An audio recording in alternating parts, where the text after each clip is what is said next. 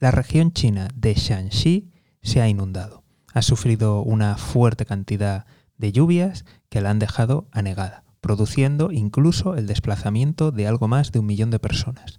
Si te estás preguntando qué tiene que ver esto con, con la energía, pues verás, la región de Shanxi resulta que es el principal productor de carbón dentro de China. Un tercio del carbón de China lo produce esta provincia, así que ya te puedes imaginar las enormes y trascendentes consecuencias que todo esto va a tener. Primero para China y después para el resto del mundo. Muy buenas, me llamo José García y esto es Mejora y Emprende. Hoy reaccionamos a una noticia muy importante que va a tener repercusiones económicas fundamentales eh, tanto para China como para el resto de, la economía mundial, ahora en un momento en el que atravesamos una crisis energética global. Primero vamos a analizar evidentemente el impacto principal, dónde va a ocurrir, dónde lo van a tener más, más difícil ahora en esta primera etapa y es evidentemente es China.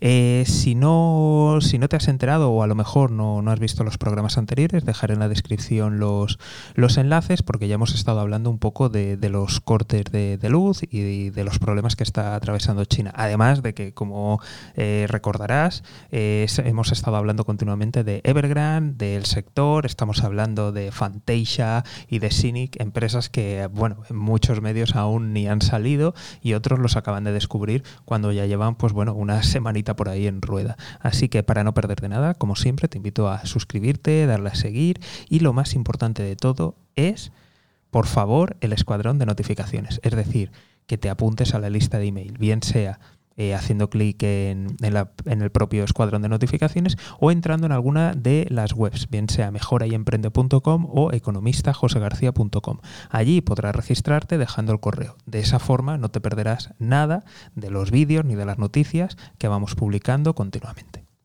Dicho todo esto, China. Bien, eh, los problemas que estaba atravesando, eh, hay rumores, ¿de acuerdo? No, no se termina de, tener claro, pero la principal causa que se suele comentar es una decisión política de intentar castigar a, Australia, porque ellos compraban muchas materias primas a Australia y querían castigarlo por eh, el tema de, de Locus, de que van a desarrollar sus propios submarinos de, propulsión nuclear. Entonces eh, habían reducido drásticamente las compras de materias primas, entre ellas el carbón, a Australia. ¿Qué pasó? Que empezaron a tener cortes de electricidad en 20 provincias, de acuerdo, de, China, y además en zonas industriales y muy pobladas. Por tanto, no hace mucho se filtró que estaban otra vez volviendo a comprarle a Australia. Aún así, estamos atravesando una escasez de, materias primas y una escasez energética que está haciendo subir los precios y que incluso, por ejemplo, en, la India, algunas eh, centrales energéticas que funcionan con carbón han tenido que parar porque no pueden permitirse los altos precios que ha alcanzado esta materia prima. Así que, como te puedes imaginar, eh, no está muy bien la, situación en China ni en el mundo. Entonces, que la región principal productora de carbón de China se inunde, además de los daños para la población, eh, es algo terrible y es un golpe durísimo para, para toda la cadena energética de China y que va a tener importantes consecuencias. Evidentemente van a tener que comprar al, exterior para mantener el, el ritmo y eso va a encarecer aún más los precios y aún va a poner más trabas, ya que en muchos países utilizan el carbón como fuente de energía.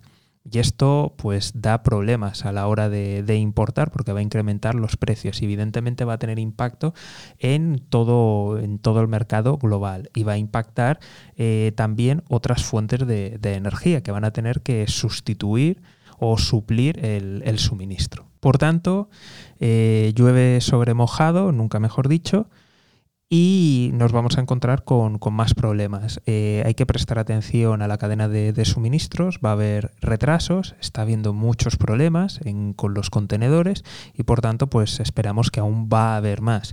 Eh, si ya ha habido cortes de luz, pues veremos a ver qué situación nos vamos a encontrar. Por otra parte, está empezando a refrescar en el hemisferio norte, nos estamos adentrando más y más en el otoño y se acerca el invierno, veremos qué consecuencias tiene y cualquier shock de, esta de estas características pues siempre cuesta cuesta adaptarlo. Y más si ya tenemos unas cadenas de suministros que están muy tensionadas, veremos cómo acaba afectando esto a la producción y veremos cómo acaba afectando a las personas, porque además se suma la tormenta de Evergrande, de Garden Group, de Fantasia de Cynic y en general de todo el sector inmobiliario de, de China veremos qué es lo que puede acabar pasando con el descontento de, la gente. Por otro lado, a nivel internacional tenemos que prestar mucha, mucha atención a países como por ejemplo la India, que no, que no se está comentando mucho, y, otros países que, su principal fuente de energética es, es, el carbón, porque ahora los precios internacionales van, van a dispararse.